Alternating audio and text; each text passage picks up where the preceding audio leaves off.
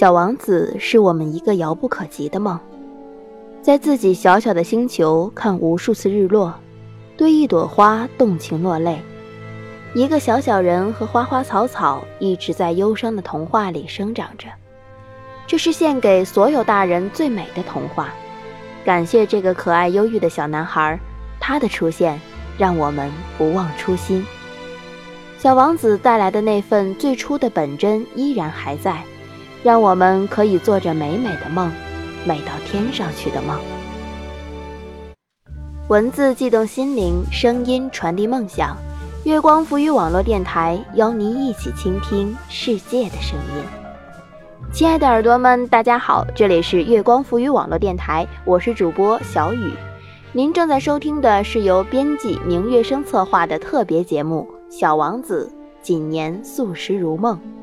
如果您喜欢我们的节目，也可以关注我们的官方微博“月光浮语网络电台”，或者我们的官方微信“城里月光”，也可以直接访问我们的官方网站“三 w 点 i m o o n f m 点 com” 收听更多节目。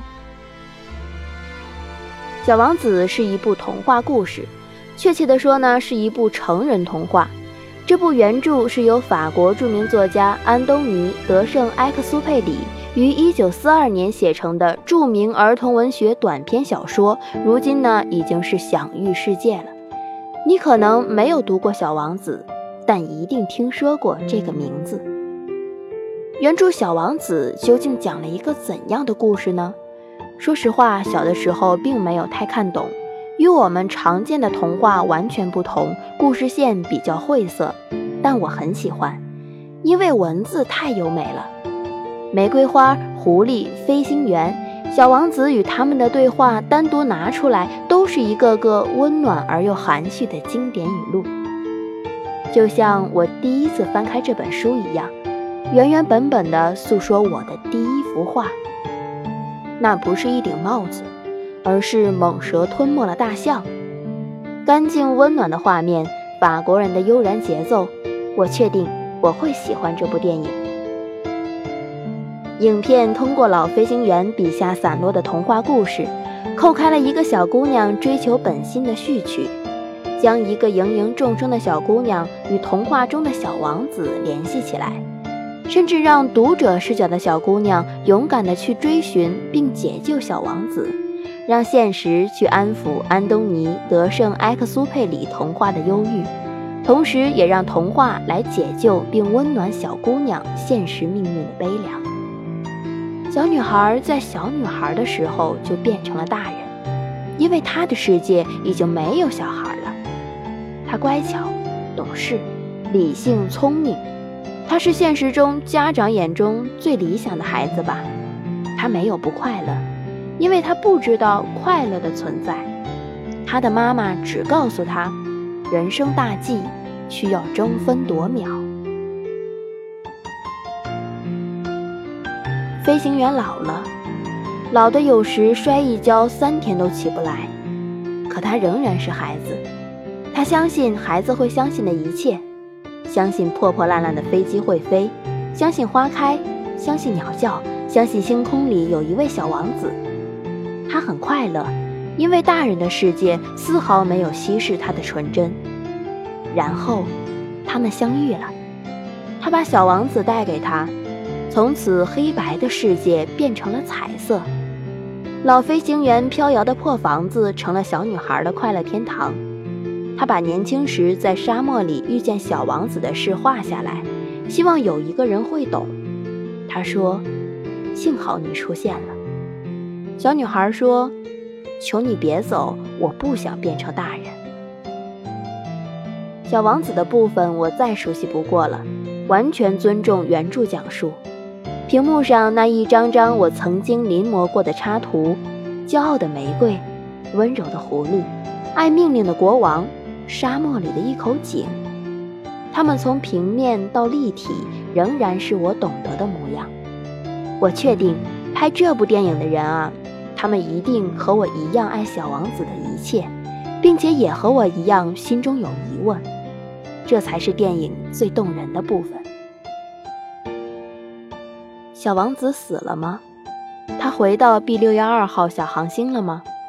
红面包树的威胁下，玫瑰还活着吗？他们真的还能一起看日出日落吗？当老飞行员躺在医院里时，小女孩迫切地想知道答案。她要为他找到小王子。她驾着飞机出发了。小王子变成了大人，他忘记了一切。他拼命工作，他害怕自己没用，他要变成必需品。小王子被小女孩唤回，回到自己的星球。红面包树占据所有土地，玫瑰枯萎了。小王子又变成了小孩，他说他的玫瑰就在他身边。这就是结局。小女孩回到生活里，面对一切，她不再害怕做个大人，因为老飞行员说过，做大人并不可怕，可怕的是遗忘。那些大人忘记了自己曾经也是孩子呀。在电影院里，我的泪水不止一次地奔流而出。我希望玫瑰花抬头。我希望老飞行员会走出病房，我希望小女孩的爸爸会回来看她，我希望小王子会在星空里微笑。所有的告别都可能是永别。那么有一天一切即将结束的时候，请不要后悔地对自己说：“早知道我就过得更快乐一点儿，好好爱身边的人，好好看看这个世界。”大人真的很可怜。他们忙碌着，却不知道为什么而忙碌。他们想着等什么什么以后就可以好好享受生活了，可是以后总是不会来。他们看不起小孩的世界，可是自己却不曾拥有任何世界。我很幸运，我不紧不慢地长大了，还没有弄丢记忆。我是个快乐的大人，在仰望星空的时候能听见小王子的笑声。我在做自己喜欢做的事儿，没有遗憾。没有抱怨，没有人生大计。我付出爱，得到爱，珍惜爱。曾经我们都是小王子，走着走着，却不知何时丢了简单的快乐。故事里的小王子从生活的小行星上离开，是因为他和星球上唯一的玫瑰花闹了别扭。玫瑰骄傲又娇气，他爱她，却不懂她。于是他去往很多星球，认识又告别那些无聊却自以为有用的大人，直到来到地球，仍然找不到朋友。终于，他碰见了一只狐狸，狐狸请求他的驯养，因为只有驯养过的东西，你才会了解它。这本书中最动人的部分就是驯养。现在你对我来说只不过是个小男孩。跟成千上万别的小男孩别无两样，我不需要你，你也不需要我。我对你来说只不过是个狐狸，跟成千上万别的狐狸毫无两样。但是，你要是驯养了我，我俩就彼此都需要对方了。你对我来说是世界上独一无二的，我对你来说也是世界上独一无二的。我的生活很单调，我去捉鸡，人来捉我。母鸡全都长得一个模样，人也全长得一个模样，所以我有点腻了。不过，要是你驯养我，我的生活就会变得充满阳光。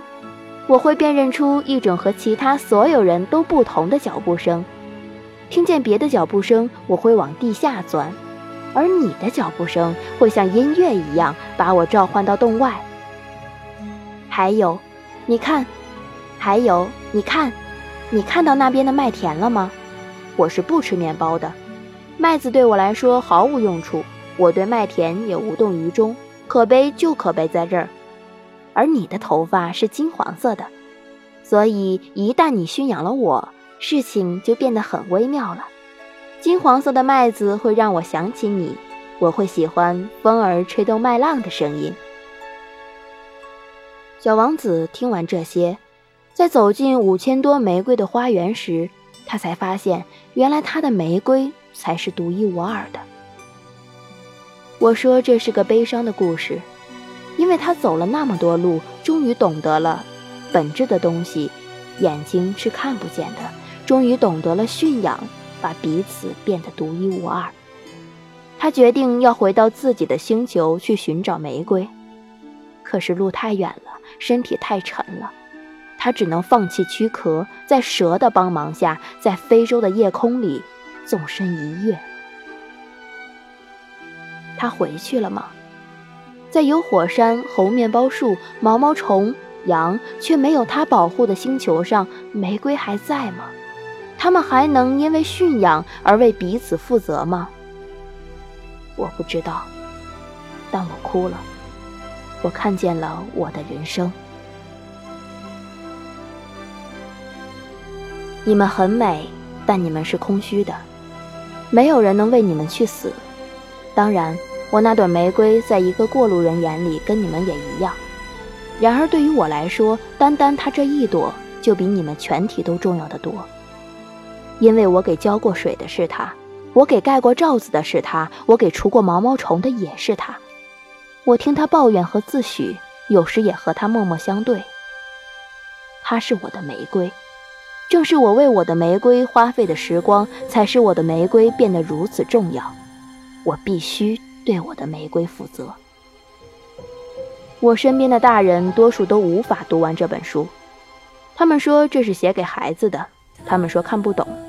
我相信并理解他们，因为太多有用的事占满了他们的心，没有空间留给自己。他们也许不记得，在热恋的青春期里，为一个平常的约会就让自己在镜子前打扮很久；不记得眼前照顾孩子的这个平凡女人曾经是他朝思暮想的女神；不记得曾经海誓山盟时的诺言，如今不过是些不切实际的言语。他们看不懂云的美，听不见虫鸣的声音，写不出真心的句子，找不到可以陪伴的朋友。他们慢不下来，甚至忘了梦想的样子。他们假装不懂得驯养的意义，他们赶走了纯真的自己，他们遇不见小王子。我多么害怕我也变成大人，我又多么想呼唤他们停下一个夜晚。读完这本书，回忆一下你的玫瑰，你的狐狸，你遇见的每一个人。你驯养过谁？谁驯养过你？你们对彼此的责任还在吗？你心里想到谁会笑，想到谁会悲伤？你因为让谁难过而自责？你曾经的梦想是什么？你最喜欢的事情是什么？然后，睡下，做一个有关小王子的梦。也许醒来时，你会回到你的星球上，不必舍弃躯体的回去，因为每个人心中都住着一个长不大的小王子。好久不见，别来无恙。愿你在一个人的空房，谁愿意孤单的？只相信自己的力量，能快乐吗？活在一个在意的世界，能快乐还不是满足了自己的欲望？我也曾经像你一样。相信着每张微笑脸庞，说怎样我就会怎样，忧伤也单纯的忧伤，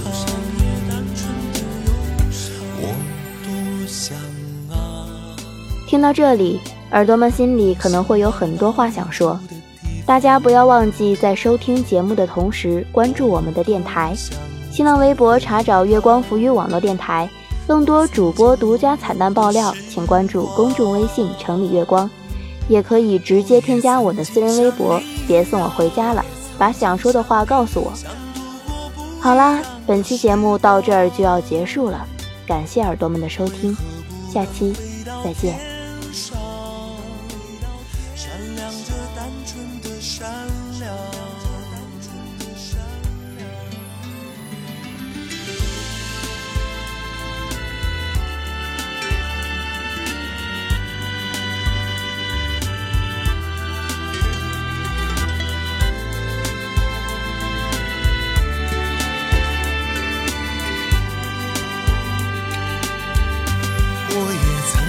像你一样，